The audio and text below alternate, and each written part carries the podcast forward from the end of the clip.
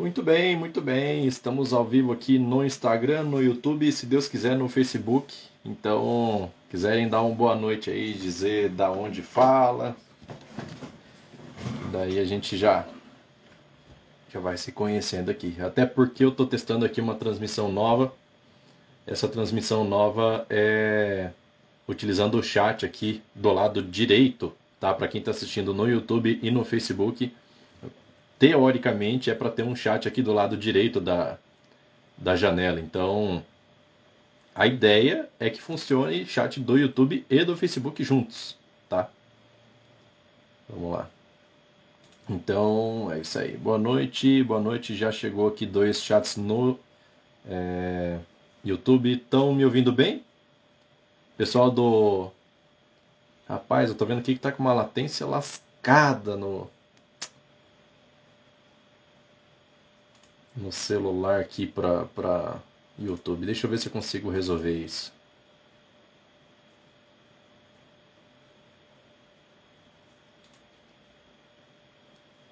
Testando, testando. Nossa, cara, boa noite, boa noite. E cara, parece que o chat aqui não tá legal, hein? Brincadeira. No Instagram, no Instagram tá tudo certo. No YouTube e no Facebook parece que não tá andando é nada. e a hora que chegar essa mensagem vai estar tá chegando atrasado. Deixa eu fazer o seguinte, cara. Eu vou fazer aqui. É... Nossa, super antigo. Olha, a imagem tá bem atrasada. Deixa eu, deixa eu fazer o seguinte, ó. Eu vou parar a transmissão aqui do celular e começar de novo, tá? Só um pouquinho. Tenham paciência aí, por favor.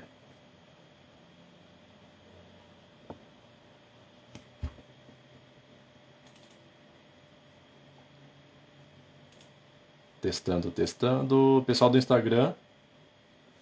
Deixa eu avisar aqui pelo chat, só um, só um minutinho.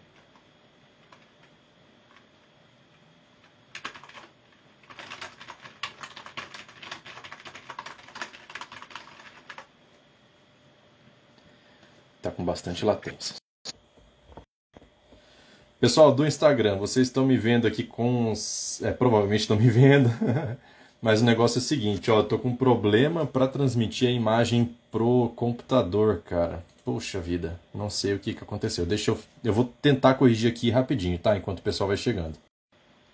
Muito bem, pessoal tá esperando aí pacientemente. Voltei a, a conectar aqui. Vamos ver se no YouTube vai melhorar, tá? É, deixa eu ver aqui. No Facebook parece que já voltou. No YouTube vou ter que ver aqui. Alguém pode me confirmar se está funcionando legal aqui no YouTube? Acho que tá. Beleza. Cara, eu tive que mudar a estratégia aqui. Ajuste técnico de emergência, atualizar a situação em produção. é, estou no Insta pelo micro, tá de boa, beleza. Cara, o chat na tela que era para estar funcionando, brincadeira, hein? Vamos lá, tentar fazer mais um ajuste aqui rapidinho só para ver se, se vai dar certo. Deixa eu ver aqui.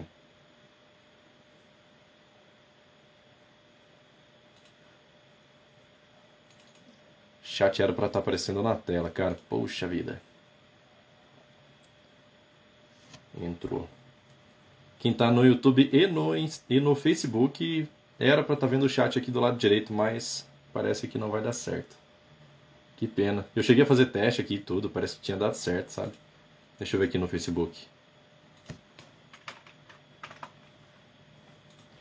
Vocês têm um pouquinho de paciência comigo para eu tentar arrumar esse chat aqui ou não? Pode ser? Quero um chatzinho diferenciado, tudo aqui bonitinho.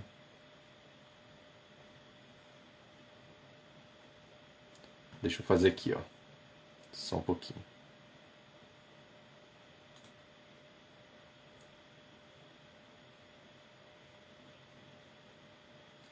Tem.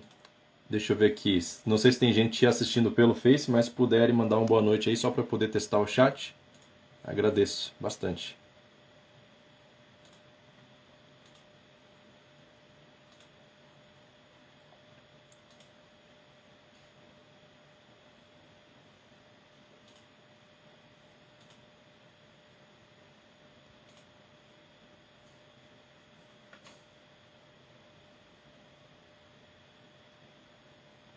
Ver aqui. Facebook não sei se tem alguém assistindo, mas no YouTube parece que tem. Opa! Tá dando umas piscadas quando você fala. Ó, olha só. Esse chat aqui, ó, Vanderlei Rutel. Vanderlei Rutel tá falando da onde? Deixa eu ver aqui. Não sei se é do Facebook ou do YouTube. É do, do YouTube, ó. Show de bola, show de bola. Deixa eu tentar. Então, beleza, ó. Joia! Agora o chat do YouTube tá aparecendo aqui do lado, parece que. então, pessoal, consegue mandar chat aí pra mim de novo, por gentileza, no YouTube. Deixa eu até mandar aqui também, ó. Teste, só pra ver se chega. Ah, beleza. No YouTube aqui apareceu. Vou tentar mandar no Facebook. Boa noite, boa noite. Opa, tem aqui, ó. Tem gente aí no Facebook, mas, cara, não tá aparecendo o chat. Wanderlei teu apareceu, beleza. Eita, cara. Então, olha só, o pessoal do YouTube tá vendo que o chat tá aparecendo aí.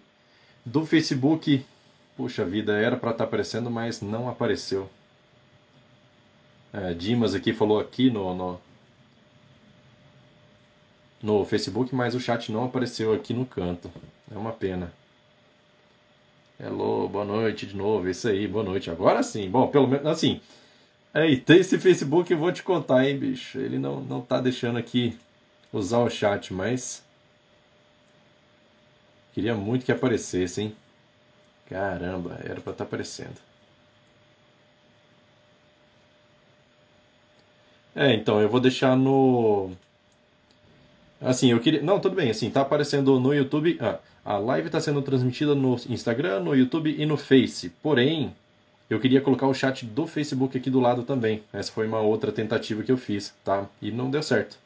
Deu só pelo, pelo YouTube. Mas tá bom, eu vou tentar acompanhar o chat aqui por outra janela, tá? Só pra gente poder. para não perder nada aqui. Pelo menos do YouTube tá, tá certo. Beleza? Então, oficialmente estamos começando aqui a live do improviso do MQFS. Essa foi bem improvisada, né? Porque teve um monte de detalhe aqui pra gente poder corrigir. É... Bom, é, vamos, vamos. Então, vocês têm alguma pergunta já? Alguém quer fazer alguma participação? Ah, agora achei aqui no, no Face onde está onde está mostrando aqui a quantidade de gente ao vivo. Tem dois no Face. Tá, duas pessoas no Face. YouTube estamos com 14 pessoas e Instagram estamos com 4, beleza? Então vamos lá. O som está picotando. Eita, cara, esse negócio do som aqui é complicado. Eu acho que. Tá pipocando muito? Ou dá para entender? É que eu faço a transmissão da minha tela para a tela do computador, da tela do celular para a tela do computador, para depois passar para o YouTube. Então o áudio acaba tendo esse atraso aqui. Deixa eu ver, não sei se eu tenho alguma configuração que eu posso fazer aqui.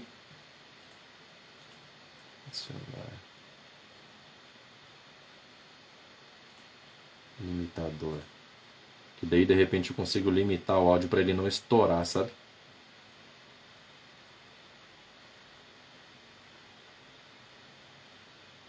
Tá, adicionei um plugin de limitador aqui, vamos ver se isso aqui vai resolver. Tá baixo o áudio, como é que tá? Tá indo bem? Bom, dá para entender, pipocando, mas dá para entender. Tá, se por acaso o áudio ficou baixo, vocês me avisam que eu vou desfazer o que eu acabei de fazer.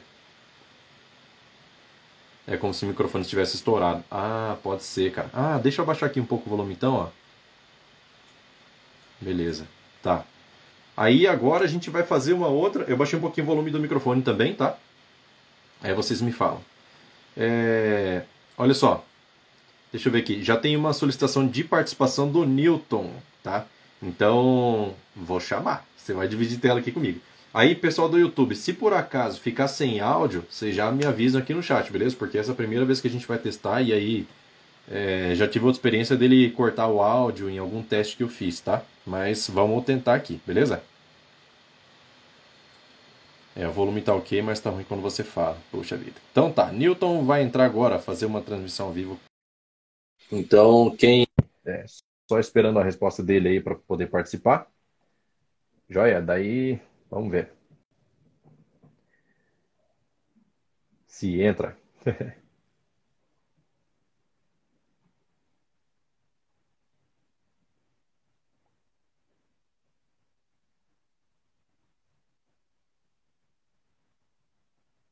Agora ficou bom o áudio. Bom, beleza, ótimo, maravilha. Então era isso, era estouro de era estouro de, de volume aqui. Baixei um pouquinho o volume, acho que tá tranquilo agora. Maravilha. Opa, a Viviane aprendendo. As próximas aqui eu já deixo bem reguladinho. É... Newton acho que não vai aceitar a entrada aqui, né? Tá aqui como aguardando confirmação. Mas, beleza. Então vamos responder pergunta aqui, ó. É, deixa eu ver. Luciano Rodrigues falou assim, ó. É, quais as vantagens e desvantagens de implementar as regras de negócio em, é, do sistema em Storage Procedures? Assim, vantagem. Primeiro, vantagem, olha só. Imagina que você tem um, um, ambiente lá onde você tem várias é, estações instaladas, tá? Estou falando assim de EXZ, tá? Vamos supor que você trabalha com Delphi ou Lazarus. Daí você precisa fazer uma atualização de regras de negócio. Para você fazer uma atualização em cima do servidor, é muito mais rápido e prático e fácil você fazer essa atualização em Storage Procedure do que no, é, no aplicativo. Até porque se você não tiver um sistema de atualização automático, essa, essa atualização vai ter que ser feita manualmente, máquina por máquina, tá? Para você atualizar todos os EXE da sua máquina, beleza? Então tá, da sua, do seu cliente. Então, é... olha só, se você tiver toda a sua regra de negócio lá, facilita para você ter manutenção. Segunda vantagem, o servidor normalmente é uma máquina mais potente. Então, por ser uma máquina mais potente, você processa todos os dados dentro da, do servidor, tá? Dentro de uma máquina mais potente, que vai ser mais veloz, que você não vai precisar ficar trafegando dados na rede. E aí, é, o seu processamento acaba sendo mais rápido. Você tem um ganho aí se a máquina do seu cliente não for tão boa. E aí, é, que, que acontece? Se você deixar. Ah, assim, não tem como você deixar todas as regras de negócio dentro da sua, do seu banco de dados. Por quê? Tem coisas que você depende de consulta em API. Então, por exemplo, ah, vou fazer uma consulta de CEP, consulta de CNPJ, consulta de qualquer coisa, uma integração com outro sistema. Às vezes você não consegue fazer isso, dependendo do tipo de integração, você não consegue fazer isso dentro do banco de dados. Tá? Então você precisa ter algum tipo de comunicação lá na, na sua aplicação. Então você vai ter regra de negócio na sua aplicação e em Storage Procedure. A desvantagem é você ter isso fragmentado. Tá? Você não tem toda a regra só em um lugar ou toda, ou toda a regra no outro lugar. Então, com isso, você acaba. É, é, às vezes pode acontecer de chegar assim, por exemplo, uma pessoa que não conhece muito bem a fonte fala assim, ah, onde que eu mexo nisso daqui? É na tela ou no banco? E aí tem que saber isso, sabe? Então tem essa pequena desvantagem. Mas, é, assim, você pode definir uma regra do tipo, é, toda integração de sistema ou toda regra de negócio que depende de conexão com a internet, por exemplo, fica dentro da aplicação. O que não depende fica é, dentro do banco, tá? Então, você pode definir isso. E aí tem vantagem e desvantagens. Vamos lá. Beleza? Respondido? Deixa eu ver aqui, ó. ó. O chat do YouTube tá bem legal. Deixa eu ver o chat do Face aqui. Chat do Face, até então. É... Tá, tá parado? Então, beleza. Então vamos aqui pro chat do YouTube, que tá na tela. Olha só que coisa legal. Agora só que eu tenho que ler rápido aqui, senão eu vou perder. é... Deixa eu ver aqui, ó. Vamos então, ok. Agora ficou bom o áudio, beleza? Áudio parou de pipocar? Legal, cara. Maravilha. Era só a altura, então, mesmo do áudio. Newton, é... saí, estou por aqui. Beleza, Newton agora está no YouTube, certo?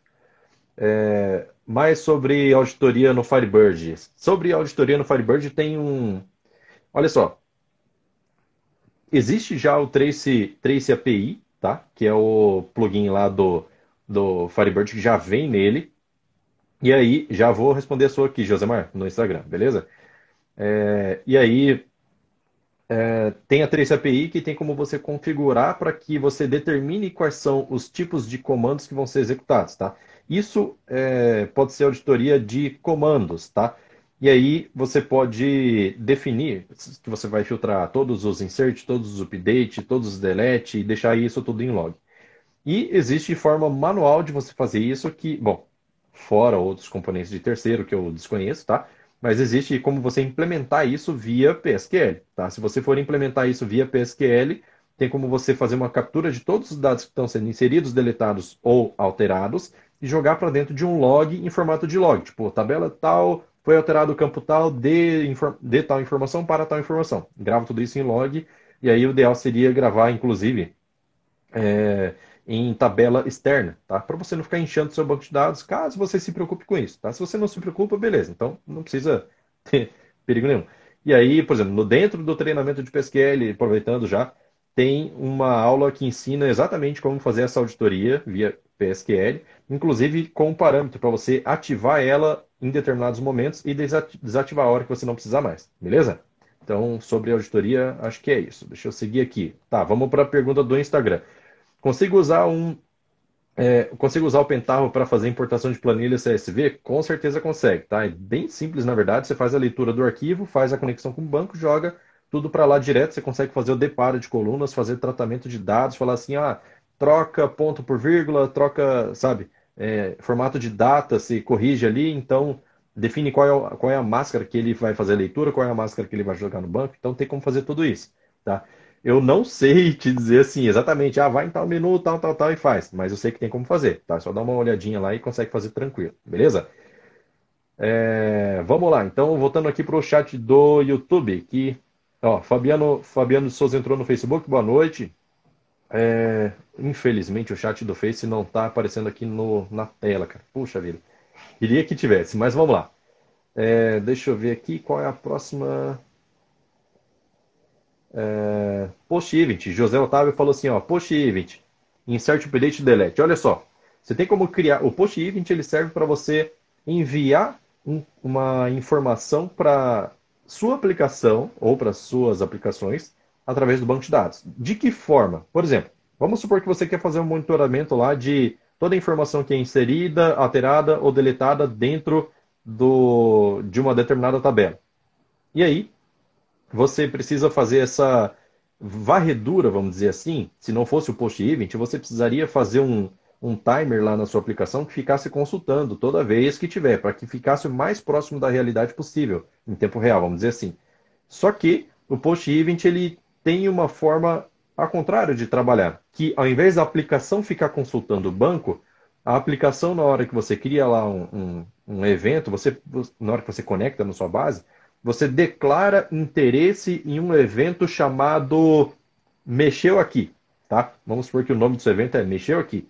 Daí, toda vez que o seu banco de dados disparar um evento chamado Mexeu Aqui, a sua aplicação que declarou interesse nesse evento vai receber uma notificação. Então, você tem como vincular, por exemplo, no Delphi, um código, um trecho de código que vai ser executado assim que é, o banco de dados disparar esse momento. E isso acontece em tempo real, tá? Mandou a informação lá, por exemplo, tem pendurado lá numa trigger de é, inserção que vai disparar o post event mexeu aqui, certo? Daí, quando ele dispara, na mesma hora, que, se a aplicação estiver conectada, lógico, né? Na mesma hora, a aplicação vai receber essa informação de que foi, de que passou por esse evento do mexeu aqui. Daí ele vai, é, é você pode executar qualquer tipo de rotina lá dentro, por exemplo, fazer, ah, mexeu lá, então vamos consultar o que foi alterado. Então você não fica o tempo todo consultando o banco. Você consulta só a hora que for necessário, que é quando o banco avisa, ó, oh, olha aqui que já tem alteração. Beleza? Então tá, isso é post-event, tá? É, vamos lá.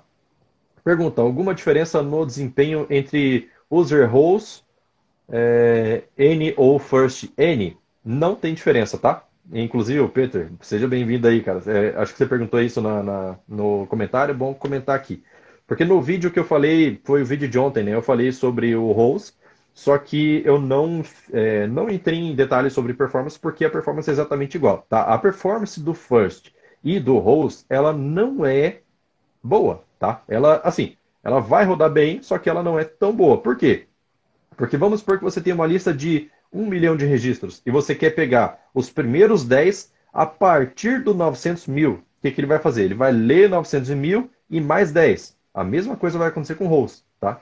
Então a mesma coisa acontece com o host para ele fazer essa leitura. Daí você acaba que não não consegue assim é, é, não consegue ter uma, uma, performance legal, né? Porque você de qualquer forma o banco vai fazer essa leitura e aí não, não vai ficar legalzinho. Dá para dá para trabalhar? Dá. Em casos específicos dá. Você vai controlando lá, mas é, tem que tomar cuidado também, beleza? Vamos lá. MicroSolutions, como fazer um select ou update em dois bancos de dados diferentes, tá? É, Para você fazer select, ou update, ou delete, ou criação de estrutura, ou qualquer coisa que seja é, desses comandos que vocês já conhecem, é, a, un... a, única coisa que você precisa fazer é usar statement. E aí, a parte do statement já é configuração de PSQL, tá? Existe é, não, é, em outros bancos de dados existe, eu sei que, pelo menos já ouvi falar, tá? Que existe como você fazer um select e fazer um join direto na tabela de, de que está em outro banco de dados, tá? Só que, no caso do Firebird, não funciona bem assim, ele funciona com statement. Então, como funciona o statement? Vamos supor, você entra lá no seu bloco de execute block, que ele tem um, um select na tabela de, vamos dizer, é, deixa eu ver, produtos, por exemplo, você quer descobrir todos os produtos que foram alterados da, da, do banco de dados 1 e enviar essas alterações para o banco de dados 2. Então, o que, que você precisa fazer? Você precisa é, é, fazer um update através do statement e aí você vai usar cláusulas do tipo on external data source, daí você coloca qual é o host, coloca toda a string de conexão ali, ó. Host, as user, password, e aí você define que, o que comando que você vai executar. Então, da mesma forma que você consegue rodar update, delete, insert, você consegue rodar select também, retornando esses dados utilizando isso. Então, como a gente está numa live aqui, eu não tenho como mostrar aqui para vocês, mas é, eu vou deixar a dica aqui de como encontrar esse material. Você digita assim no, no Google Firebird é, on external é, statement on external. Quando você encontrar o primeiro link lá do, do, da documentação do Firebird, já pode acessar ela, que ele vai é, ele já vai, já vai trazer toda essa informação aí de como fazer uma consulta em outra base de dados. Tá? Desde que seja Firebird, você consegue fazer conexão estando local ou estando em nuvem, tanto faz, beleza? Vamos lá. É... Deixa eu ver aqui, ó, como fazer um select. Ah, já li. É... Tem, é... tem a ver com a LGPD uma forma prática de criptografar dados no, no banco? Alguma sugestão? Cara, eu sei que existem plugins de criptografia, tá? Mas são plugins, até então não, não conheço nenhum plugin é, open source, ou barato, ou, ou de graça, mas eu sei que existe, tá? Se eu não me engano, a própria IBSurgeon tem algum tipo de plugin assim. E se eu não me engano, no site da Firebase tem um artigo que fala sobre como criptografar. Beleza? Só que assim, eu nunca fiz criptografia, então não tem como falar para vocês se é bom, se não é, se é fácil, se não é, se deixa lento o banco, se não deixa. Mas é, é, é isso, cara, sobre criptografia de dados. Beleza? Deixa eu ver aqui a próxima. Vamos lá. Vanderlei Rutter. Pergunta: compensa, compensa será custo custo-benefício, tá? Beleza migrar uma base local de um servidor local, Xeon 2620 V2 com 32 GB e disco SAS 15K para nuvem, só o, só o Firebird eu teria que rodar em um TS. É, olha só, na verdade, na verdade, nuvem está virando uma tendência, né? Então vai chegar um ponto que vai ter que sair de servidor local. Você pode até manter o seu servidor local, porém manter algum tipo de replicação na nuvem para que, caso o seu cliente queira sair do local de trabalho, queira acessar o seu sistema fora desse ambiente. Por exemplo, vai visitar um cliente lá e ele precisa acessar um sistema dele de, é, gerenciamento né, é, na nuvem. Então, o sistema tem que ter a capacidade de se conectar na nuvem e falar assim, ó, agora eu estou em outro local, então é, baixa os dados que estão na nuvem para poder trabalhar aqui. Então, existe essa possibilidade de você fazer esse tipo de replicação, que daí começa por aí, tá? No futuro, eu vejo que quando a internet estiver né, boa para todo mundo, eu vejo que é, sistema vai rodar totalmente em nuvem, tá? Não vai ter, assim como, por exemplo, arquivos já estão sendo direcionados para lá. Quando você instala um Windows, você já vê lá que o OneDrive está instalado. E ele te incentiva a usar para você utilizar o armazenamento em nuvem e não mais na, no local. Mas assim, se você ainda não tem a necessidade de nuvem, aí, aí não compensa, porque você tem um baita no servidor aí, beleza? Mas seria interessante já colocar algumas rotinas. Por exemplo, vamos dizer assim, ah, vou criar um aplicativo de relatórios. Então esse aplicativo de relatórios ele vai ele pode funcionar de qualquer lugar, porque daí o, o seu cliente pode chegar na praia, abrir o aplicativo dele e ver só os relatórios. Daí o relatório ele faz o quê? Acesso em nuvem, sendo que a aplicação lá no local está disparando esses dados de hora em hora, por exemplo. Entendeu? Então seria interessante. Bem interessante. Vamos lá. Facebook não tem perguntas. Vamos lá para o YouTube mesmo. Então, é... deixa eu ver aqui, ó. Como importar dados do Excel para uma tabela no banco? Tem um, olha só, tem dois vídeos meus é, que eu mostro como utilizar só o Firebird para poder fazer essa importação de arquivo CSV, tá? Arquivo CSV, é, arquivo TXT com posições fixas e delimitadas e se eu não me engano, deixa eu ver, cara. Tem um vídeo meu também mostrando uma ferramenta do IBExpert, onde você consegue selecionar um arquivo XLS ou XLSX e ele faz a leitura desse arquivo, onde você consegue selecionar as colunas, colocar o deparo. Então, o próprio IBExpert, se eu não me engano, versão paga só, tem essa possibilidade de você fazer essa importação direto, tá? Se você não quiser utilizar o IBExpert, tem o Pentarro que é gratuito que você consegue fazer a leitura, né? Igual o nosso amigo falou ali, tem como fazer importação de CSV? Tem. É, XLS tem também, ele vai conseguir fazer leitura. Cara, o Pentaho é um melhor ferramenta que eu já vi para fazer importação de dados, beleza? Porque ele lê tudo, lê, lê planilha, lê arquivo texto, lê é, é, nuvem, ele lê banco de dados, vários bancos de dados, então, melhor coisa que, que faz. Tem vídeo no canal também falando sobre Pentar, tá? Deixa eu ver aqui, ó. Como importar dados para Excel já foi. É, dá para fazer de N maneiras, eu uso a DBC e VBA para fazer isso. Isso, beleza. É, os eventos do banco usam a mesma porta 3050 por padrão? Não. Tá? Evento, no caso, post-event, não usam. O que, que acontece? É, quando você quando você é, quando você tem lá o seu post-event, tá? Então sua aplicação foi lá e declarou que tem interesse em um determinado evento sua aplicação vai se comunicar com o banco, vai falar assim, ó, eu tenho interesse no evento X. Daí o banco de dados ele vai abrir uma nova porta aleatória e vai entregar essa porta para a aplicação falando assim, toda vez que eu, que eu me comunicar com você através dessa porta aqui, eu vou te mandar é, qual foi o evento disparado que você me falou que tem interesse, tá? Então o que que acontece? O Firebird usa uma porta aleatória nesse caso para poder é, se comunicar com a aplicação. Isso pode ser um problema se o seu cliente tiver um firewall ativo. Por quê? Porque se você ativou, é, se você liberou somente a porta 3050 para o Firebird, ele vai tentar abrir uma porta aleatória, vai tentar se comunicar, a aplicação não vai conseguir acessar essa porta porque o firewall está barrando. Beleza? Então, o é, que, que vai acontecer?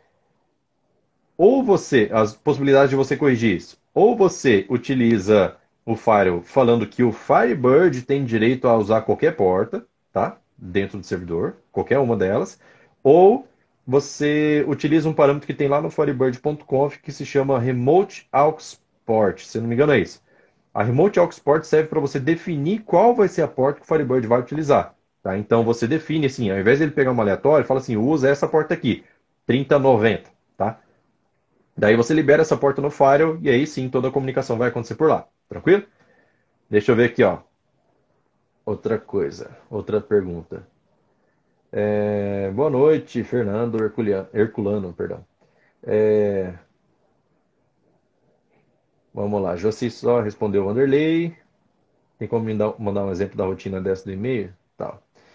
É, Edson, qual o limite de texto em um execute statement? Limite de, de texto? Cara, se eu não me engano, o limite de texto. Olha só, a gente tem duas coisas, inclusive, para poder checar nesse caso aí. Por quê? Porque o, um, um, comando de PSQL, ele executa no máximo 64K, tá? No máximo. Se você pegar todo o conteúdo do, do o script que você criou de PSQL, colocar dentro do arquivo, mandar salvar e dar 65K, já não vai funcionar, tá? Se ele der 64, pode, acho que vai rodar já.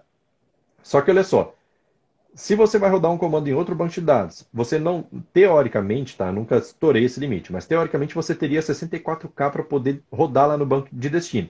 Só que, para que você rode esse comando aqui do statement, você vai precisar ter é, algumas linhas de código. Então, o seu script de SQL ele, ele vai ter, vamos dizer, 64K, só que tem mais as linhas do, do, do bloco de fora. Então, a, a, a quantidade de linhas do seu comando, quantidade de caracteres né, do seu comando, com a quantidade, somados com a quantidade de caracteres do seu bloco, precisa dar no máximo 64K. Eu, assim, isso é uma teoria, tá? Eu nunca estourei esse limite, mas eu acredito que é bem por aí. Uh, vamos lá. É, Newton, co, é, caso um banco corromba, depende de cada caso para recuperar essa base? Depende, porque o banco pode corromper em qualquer ponto dele. Tem pontos que são fáceis de corrigir, tem pontos que são muito difíceis de corrigir. É, algumas coisas você consegue recuperar só com, com backup restore, tem coisas que você acaba perdendo registro, tem coisas que você perde estrutura. Então, é, é muito importante ter um controle aí na sua base é, para que o servidor rode e não caia a energia dele, tá? Se cair energia, precisa ter um no break ali para segurar para dar tempo de desligar. Porque, cara, não só banco de dados, qualquer coisa que você estiver rodando lá, a chance de corromper é muito grande se você arranca da tomada. Então, ainda mais banco de dados que tem muito acesso, né? Então é, é importante cuidar disso. Deixa eu ver aqui, ó, outra pergunta, deixa eu ver. É seguro deixar o Firebird nas nuvens para aplicação cliente-servidor? É, olha só. É seguro desde que você não use essa senha de fácil acesso, tá? A senha de acesso do Firebird. O que, que é mais seguro, tá? No meu ponto de vista. O que, que é mais seguro? É você colocar o seu uma API, uma, uma camada intermediária é, que vai se comunicar com um banco de dados Firebird, de repente, em um, em um outro servidor na nuvem ou no mesmo, tá? Mas o Firebird não se mostrar na porta principal. Mas existe, por exemplo, teve, teve melhoria na, na, na forma de conexão do Firebird é, que permite, não sei se vocês lembram, as versões antigas do Firebird permitia no máximo acho que 8 caracteres de senha. As versões mais novas já permite bastante. Então, por exemplo, se você for criar um banco em nuvem, você precisa colocar uma senha extremamente forte. Tá? De preferência, remover acesso do SysDBA, deixar o SysDBA lá como para não ter acesso. E utilizar um usuário seu que seja limitado, tá? Você nunca utiliza o SysDBA porque o SysDBA ele, ele é o, é o ele tem, tem acesso a tudo. Se alguém descobrir a senha do SysDBA, vai complicar. Então, o ideal é você utilizar um outro usuário que ele tenha acesso aos objetos que você precisa, tá? Insert, delete, delete, manipulação de estrutura, tudo. Só que só para essa base, tá? Então, tem inclusive um vídeo que eu mostrei no canal falando como aumentar a segurança do banco. Se pesquisar com esses termos, você vai encontrar lá é, como melhorar essa. Como, como melhorar né, essa, essa segurança aí. Mexendo lá no arquivo security.fdb, security né? Dois ou três, dependendo da versão do seu banco. Vamos lá.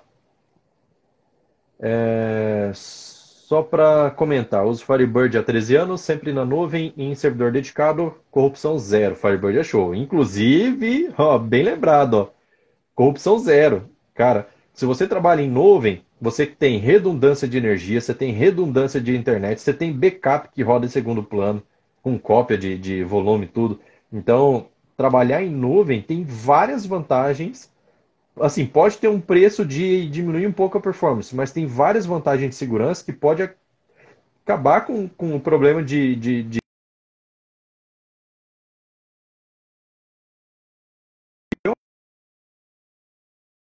qual for o servidor, é porque, cara, é, tem que ter uma negligência muito grande aí, tá? Então, é... Então, opa, ixi, cara. OBS desconectou.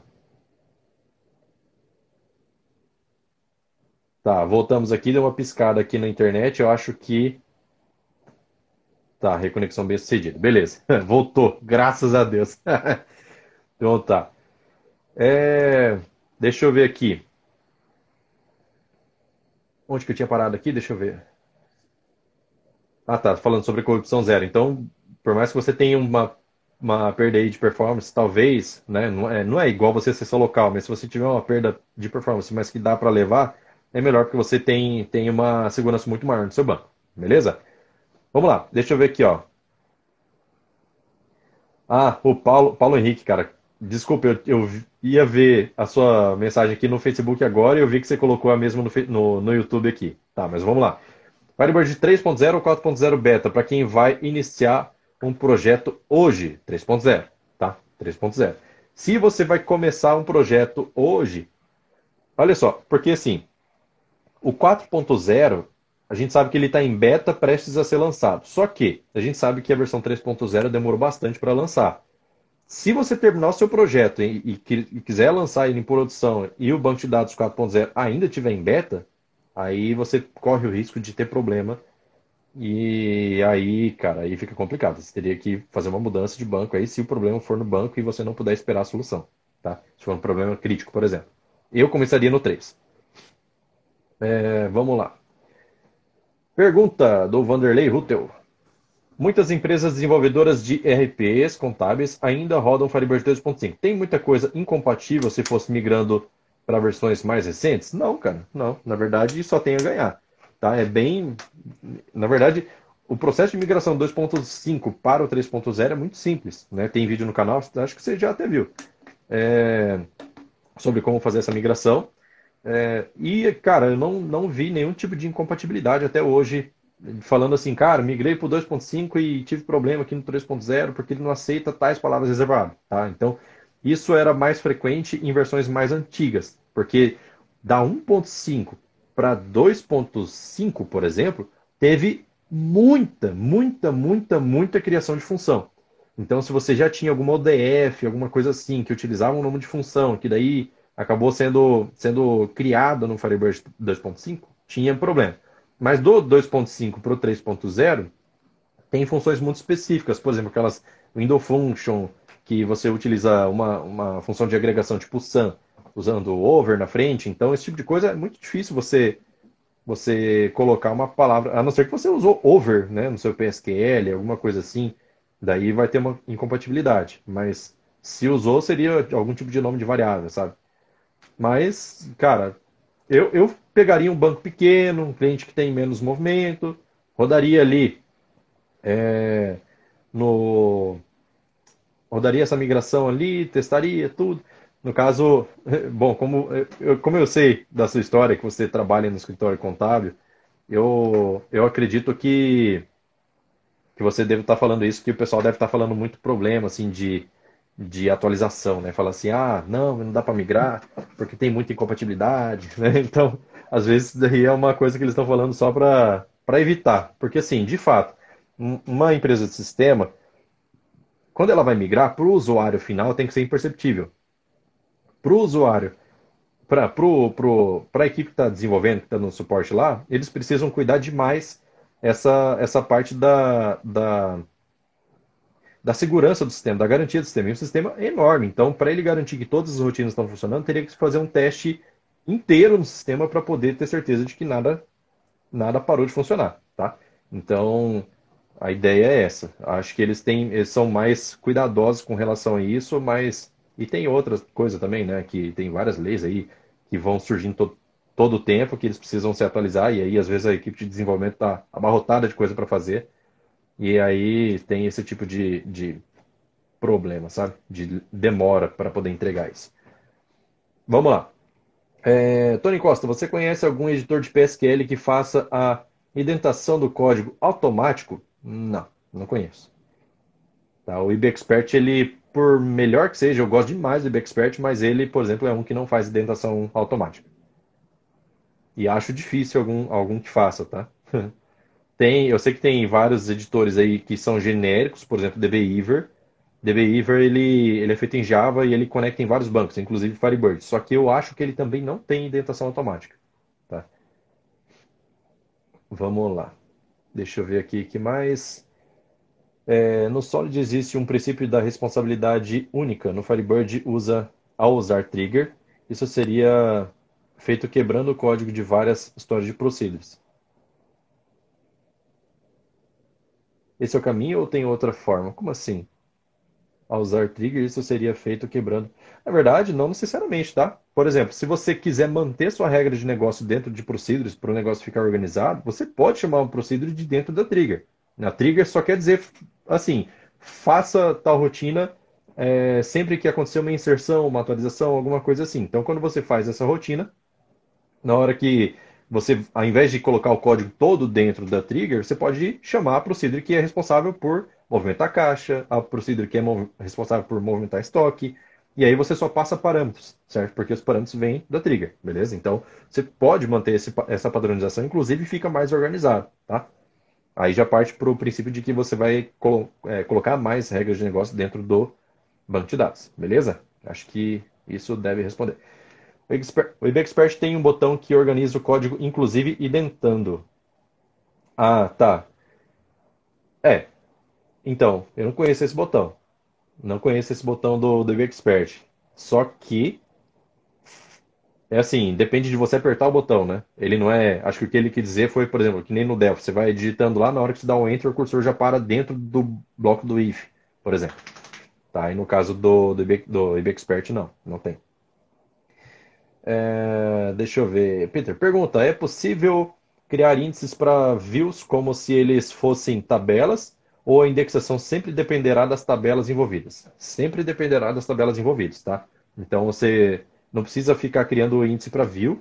A, uma view ela é, ela, ela é guardada no banco de dados é, parecido com parecido com com uma tabela, tá? Onde ele guarda lá o nome da view como se fosse o nome da tabela. Os campos que ela vai retornar como se fossem os campos de uma tabela, tá? Só que você precisa criar o índice através do, do das tabelas mesmo, tá? Então, se por acaso não tiver uma indexação, inclusive na hora que você roda uma view, se você olhar lá no Performance, performance Analyzer, se eu não me engano, do, do BXpert, nos gráficos lá, você vai conseguir ver cada tabela qual, quais leituras foram feitas. Tá? Então, tendo essas leituras, você consegue fazer é, a, a, adequação de índice em cada tabela. Beleza? Vamos lá. É, Tony Costa, isso mesmo? O, que eu faço hoje? Beleza, show de bola. Sobre a, a centralização em Procedure, né? Beleza. É, inclusive, aproveitando o assunto aqui, você não precisa criar uma trigger só para fazer todas as coisas. Você pode criar uma trigger com cada nome responsável por cada rotina, tá? Então, uma trigger que vai ser responsável apenas pelo caixa, uma trigger que vai ser responsável apenas pelo estoque, pelo, sei lá, contas a receber, tá? Então, você tem como separar isso. Só que daí fica pendurado nessa tabela, e não fica em procedures, né? Mas beleza. Depende do caso. No IB Expert eu utilizo o Alt F. Ah, tá. Alt F deve ser para identar tudo. Beleza, então deixa eu ver aqui, ó. No Facebook não tem ninguém, olha só. não tem ninguém, mas não tem problema, vai ficar gravado lá quem quiser assistir depois. No YouTube nós temos, deixa eu ver, deixa eu ver, deixa eu ver, deixa eu ver. 15 pessoas. Não temos mais perguntas por enquanto, tá? Então, se vocês quiserem mandar perguntas, aproveita que o tempo vai acabar. Deixa eu, deixa eu perguntar para vocês, vocês gostaram do nome da Semana do Arrependimento? Semana do Arrependimento está programada para o dia 1 1 de fevereiro.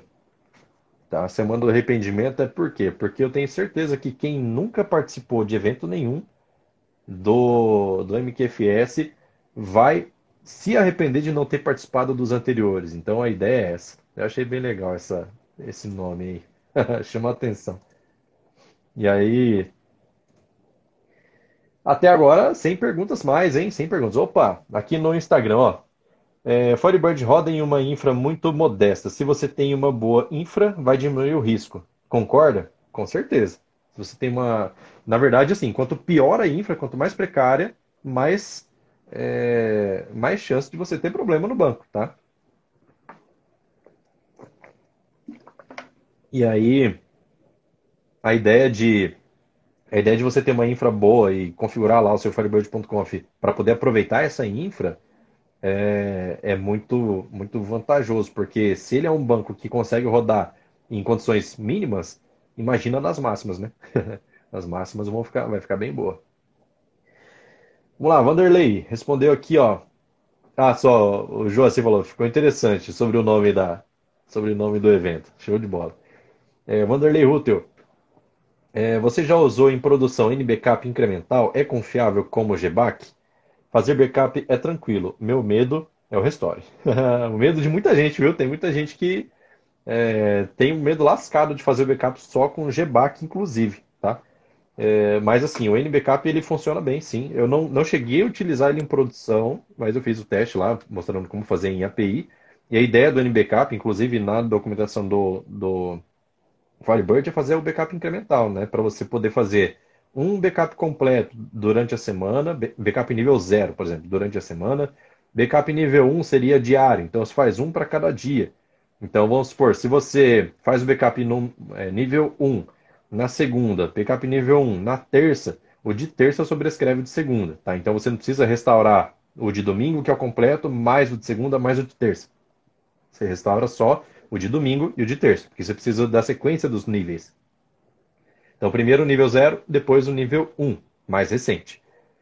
E se você quiser criar um nível 2 por hora, também pode criar, tá? Sem problema.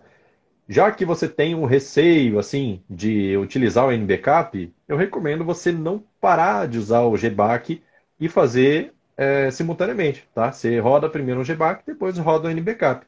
E aí, mais para frente, você tenta recuperar, um, fazer um restore desse, desses dados é, utilizando o NBackup. Inclusive, olha só, seria até interessante você ter dois é, backups, tá? Rodando de madrugada, por exemplo, para que você tenha mais opções, né? Então, backup nunca é demais. Hum.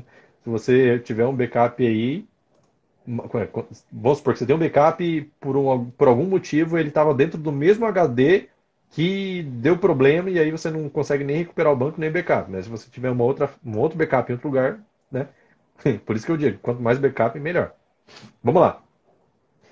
É... Peter pergunta: usar cursor traz benefícios sobre a estrutura for do Begin End? É... Traz, traz sim. Sabe por quê?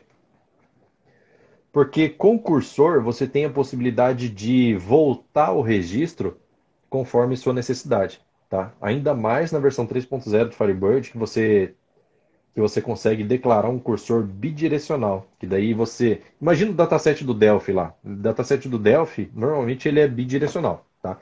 Por quê? Porque você consegue ir tanto para frente nos registros quanto para trás.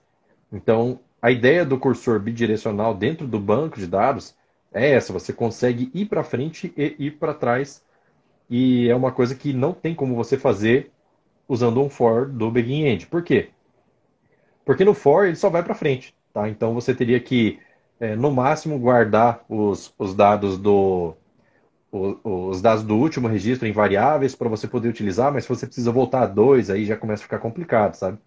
Então, usar o cursor tem essa vantagem. Porém, cursor ele só deve ser utilizado em situações extremamente específicas, tá? Que você não tem como utilizar um for, por exemplo. Por quê? Porque o cursor é mais custoso né? Ele é mais custoso do que o for, justamente pelo fato dele ser bidirecional, ele tem mais recursos, então é... tem que usar aí com moderação. Vamos lá.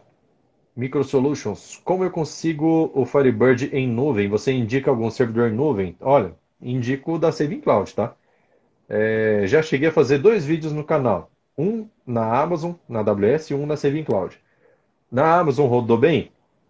Se colocar no servidor de São Paulo, ele roda bem. Se rodar, se colocar no servidor de, de fora, ele não vai rodar legal, porque a latência é maior. Agora, o da Saving Cloud, ele está localizado na mes no mesmo parque de servidores da Amazon, aqui no Brasil, né? São Paulo. É, da Amazon, da, é, da Microsoft, da Google. Então, está tudo dentro do mesmo parque. Então, a latência é a mesma, tá? A latência é praticamente a mesma. Tem mínima diferença. E aí a diferença, a grande diferença deles é que eles usam aquela tecnologia da Gelastic, onde você consegue fazer a instalação do Firebird em container, né, com alguns cliques você faz. Ele faz sozinho, na verdade, né?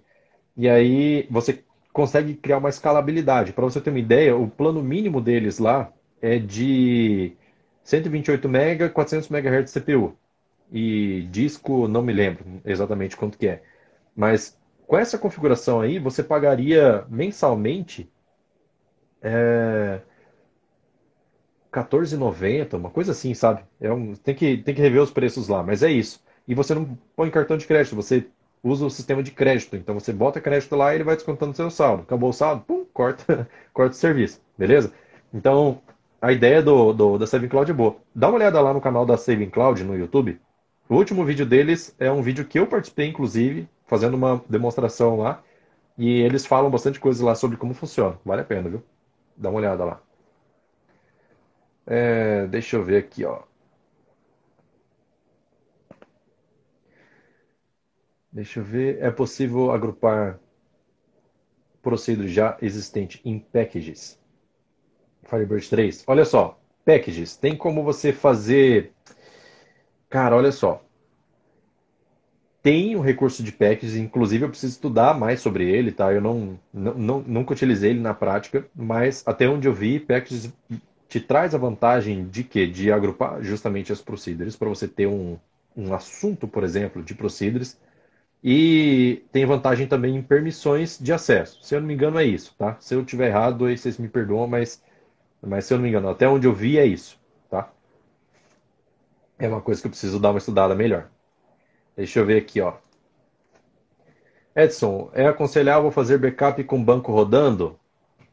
Ah, aconselhável. Eu sempre dou preferência para indicar fazer quando não tem uso, tá? No, no horário menos crítico, de madrugada, por exemplo. Mas isso te impede de fazer? O uso do banco te impede de fazer backup? Não, não impede. O GBAC deixa você fazer, o NBackup também deixa você fazer, é, sem problemas, pode, pode executar que ele não vai dar problema. O que pode acontecer é ele sobrecarregar servidor, uso de disco, por exemplo, se você não tem um SSD, aí o seu disco ele pode sofrer um pouco, tá? E aí, se ele sofrer um pouco, se o disco estiver sobrecarregado, todo o seu servidor vai ficar lento, e aí o seu usuário vai começar a perceber lentidão. Então, é, só por conta disso.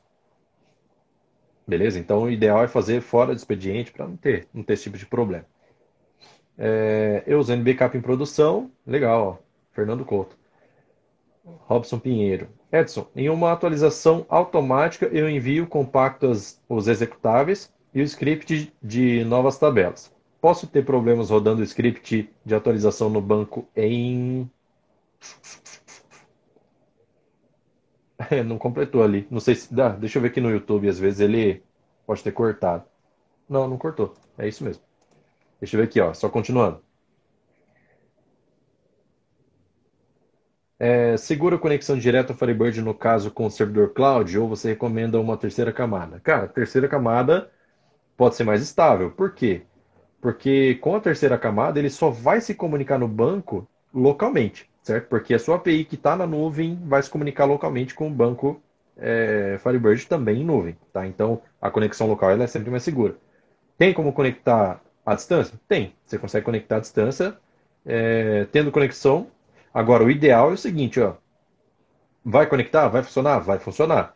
Só que evita deixar a transação aberta, tá? Mandou informação, pum, comita e pronto, tá? Não fica é, enviando informações para o banco destino em nuvem, tá? sendo que você está local, porque isso pode trazer, é, vamos supor, oscilação de energia, tá? Oscilação de energia, oscilação de internet, oscilação de Wi-Fi, se tiver no Wi-Fi, pior ainda, né?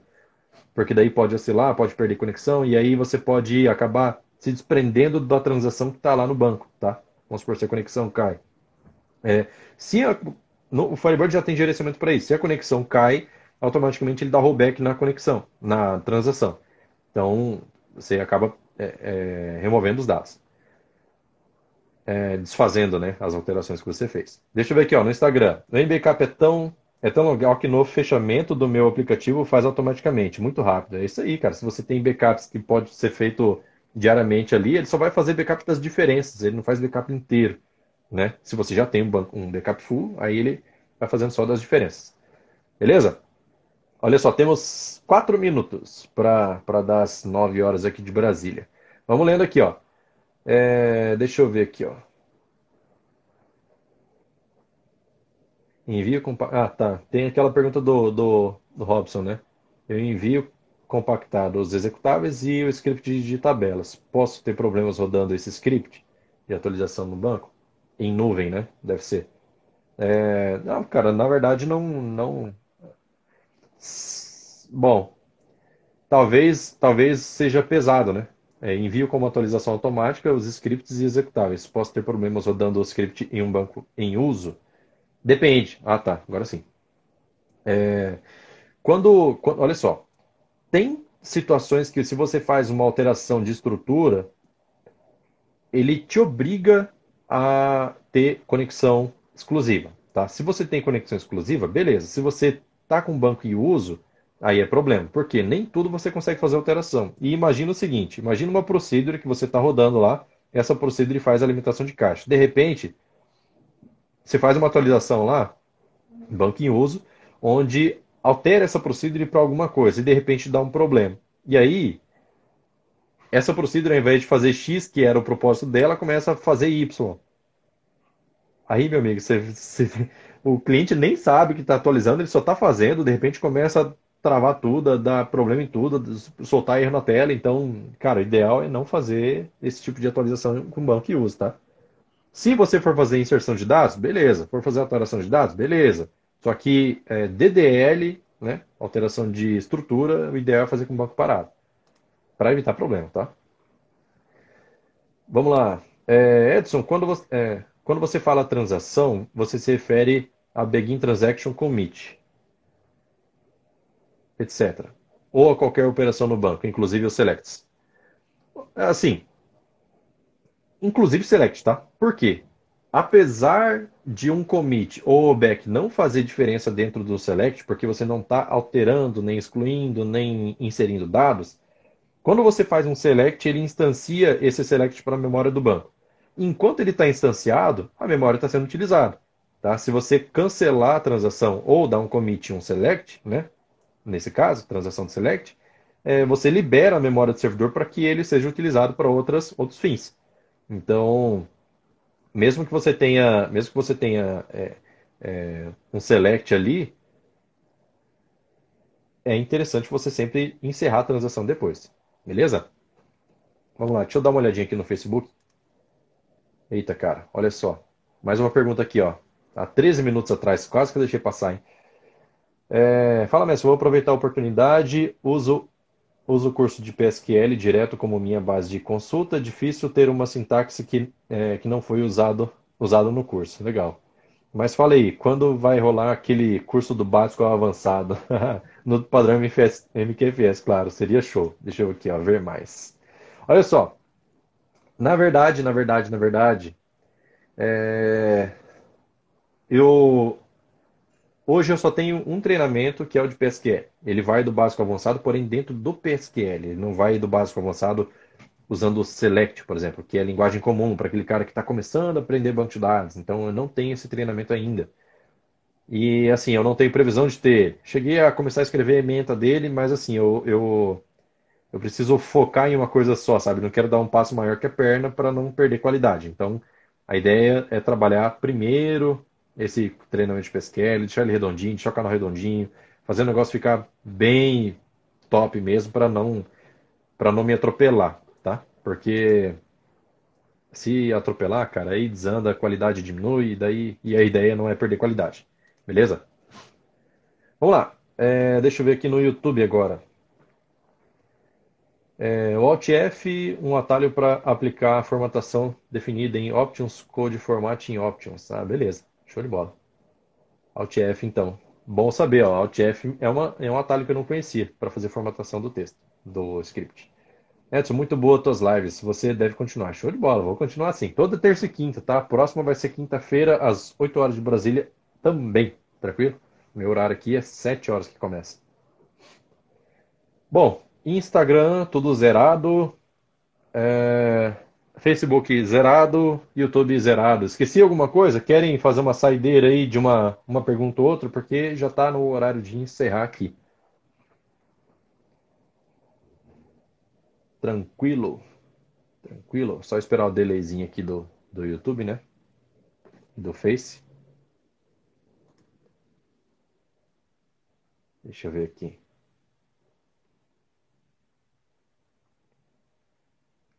Joel Edson, as lives têm trazido muitas informações interessantes e com isso nos tira muitas dúvidas também. Show de bola, show de bola. A ideia de fazer live, eu preferi, cara, porque antes eu fazia aquele fast tip, né? Toda terça e quinta eu soltava aquele vídeo com uma, uma dica curta é, que era rápida, né? Só que a live ela tira muito mais dúvida e já é direcionado, né? Se de repente teve algum problema no dia, assim, já aproveita, anota e já pergunta na live. Beleza? É isso aí. Então, acho que a gente pode encerrar por aqui. Então, no Instagram, vou pedir para o pessoal soltar coraçãozinho aí. Parabéns mais uma vez. Muito obrigado, muito obrigado, muito obrigado. É, agradeço todos vocês pela participação. Cara, não dá para responder tudo, né? Mas na hora que eu vou, eu vou colocar uma inteligência artificial aqui para poder fazer busca automática na hora que vocês fizerem pergunta, que daí, se eu não souber alguma coisa, eu já consulto. Beleza? Mas por hora é isso aí. Muito obrigado pela participação de todos. Espero que vocês deem like no vídeo aí também para poder aumentar a relevância do canal, para a gente poder alcançar mais, mais gente cada vez mais. Indicação de canal também ajuda muito, né? Não custa dar uma compartilhada em algum conteúdo aí.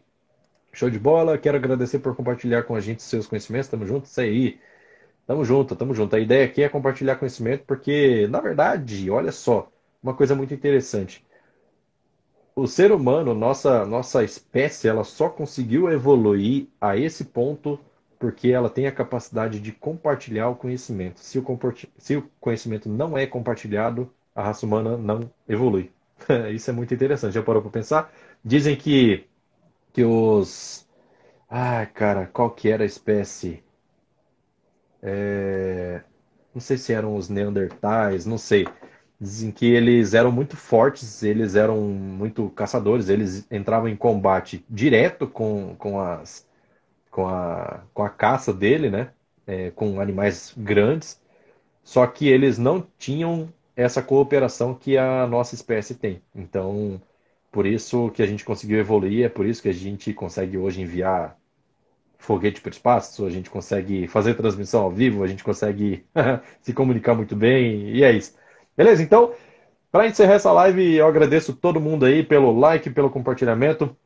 Quinta-feira tem live de novo. Muito obrigado por, é, pela participação de todos novamente, né? E é isso. Esse, esse, esse conteúdo ele vai estar disponível em breve em podcast também no Spotify, tá? Já tem outras lives lá também, caso você tenha perdido e quer escutar no trabalho, para você não precisar ficar olhando para a tela, pode dar uma olhada lá no Spotify e essa daqui vai entrar lá daqui a pouco, beleza? Então, é isso, eu vou ficando por aqui. Valeu, muito obrigado. Falou, tchau, tchau. E amanhã tem vídeo e quinta-feira tem live de novo. Valeu. Deixa eu só encerrar aqui as transmissões agora.